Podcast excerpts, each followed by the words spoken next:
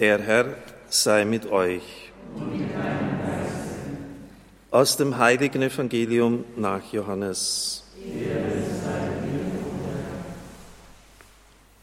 In jener Zeit entgegnete Jesus den Juden, mein Vater ist noch immer am Werk und auch ich bin am Werk. Darum waren die Juden noch mehr darauf aus, ihn zu töten, weil er nicht nur den Sabbat brach, sondern auch Gott seinen Vater nannte und sich damit Gott gleichstellte. Jesus aber sagte zu ihnen, Amen, Amen, ich sage euch, der Sohn kann nichts von sich aus tun, sondern nur, was er den Vater tun sieht. Was nämlich der Vater tut, das tut in gleicher Weise der Sohn, denn der Vater liebt den Sohn und zeigt ihm alles, was er tut.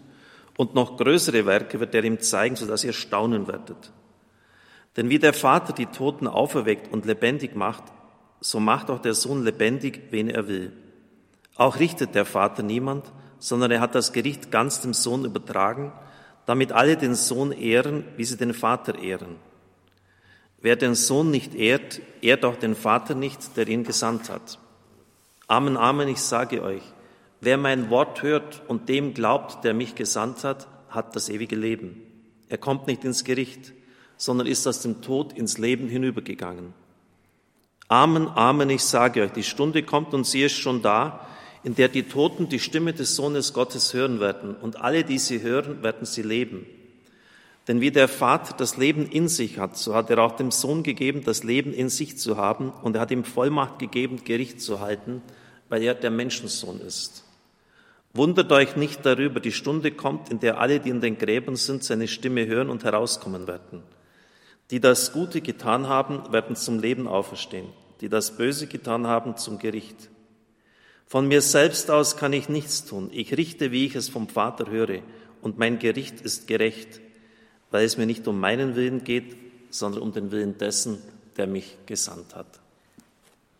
Evangelium unseres Herrn Jesus Christus. Mehr kann eigentlich ein Mensch von sich nicht in Anspruch nehmen, als dass er die Toten auferwecken wird, also nicht nur ein paar, sondern alle Menschen, die je gelebt haben, und dass er das universale Gericht über sie halten wird. Ja, der Menschensohn, der Gottessohn. Die Kirche feiert heute den Gedenktag der heiligen Gertrud von Nivelle und des heiligen Patrick. Heute ist der Patrickstag, der Nationalheilige der Iren. Er hat eine auch unter den Heiligen herausragende Biografie.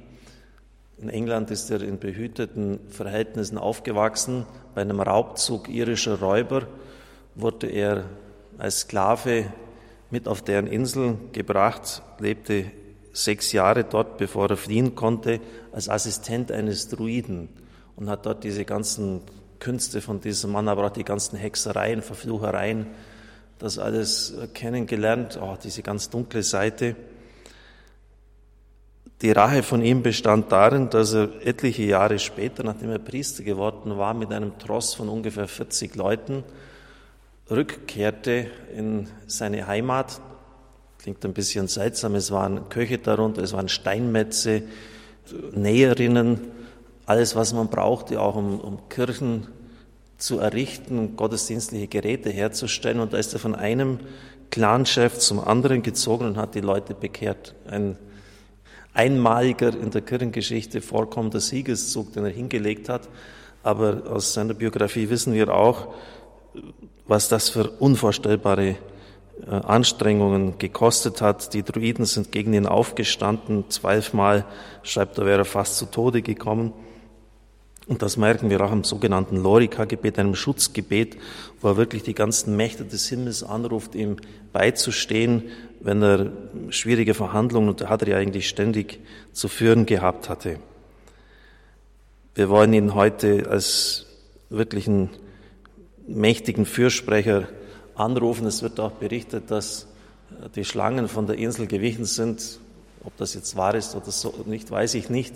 Äh, auch bis heute würde sich angeblich äh, kein Reptil dort länger halten, die würden eingehen. Vielleicht ist das eine Legende, aber es soll ein, ein Bild zeigen, dass, äh, ein Bild sein, das einfach zeigen soll, dass er die, die Macht des Bösen symbolisiert durch die Schlange auf dieser Insel gebrochen hatte. Und wir in Europa waren ja dann die Profitierenden, die hatten dann Klöster mit bis zu 3000 Mönchen und das war ja dann diese gewaltige Wanderbewegung der Peregrinatio propter Christum, also das Unterwegssein für den Herrn, wo diese aufgebrochen sind, dem Kontinent den Glauben wiedergegeben haben. Viele unserer Stammväter im Glauben, das sind diese Iren, die aufgebrochen sind und des Herrn willen in die Fremde gegangen sind und unvorstellbare Strapazen dort auf sich genommen haben, oft auch das Martyrium. In der ersten Lesung aus dem Buch Jesaja 40 bis 55 hören wir sehr tröstende Worte. Einem Volk, das von seinem Gott maßlos enttäuscht ist, das kaum mehr glauben kann, dass er ihm gnädig ist. In der Verbannung spricht Gott Worte einer unglaublichen Zärtlichkeit zu. Kann denn eine Mutter ihr Kindlein vergessen, wenn sie es könnte? Ich vergesse dich nie. Wenn man das in dem Gesamt des Jesaja-Buches liest, kommen wieder die, immer wieder diese unvorstellbar tröstenden und werbenden Worte Gottes vor, so zärtlich wie nie zuvor, weil es das Volk jetzt braucht.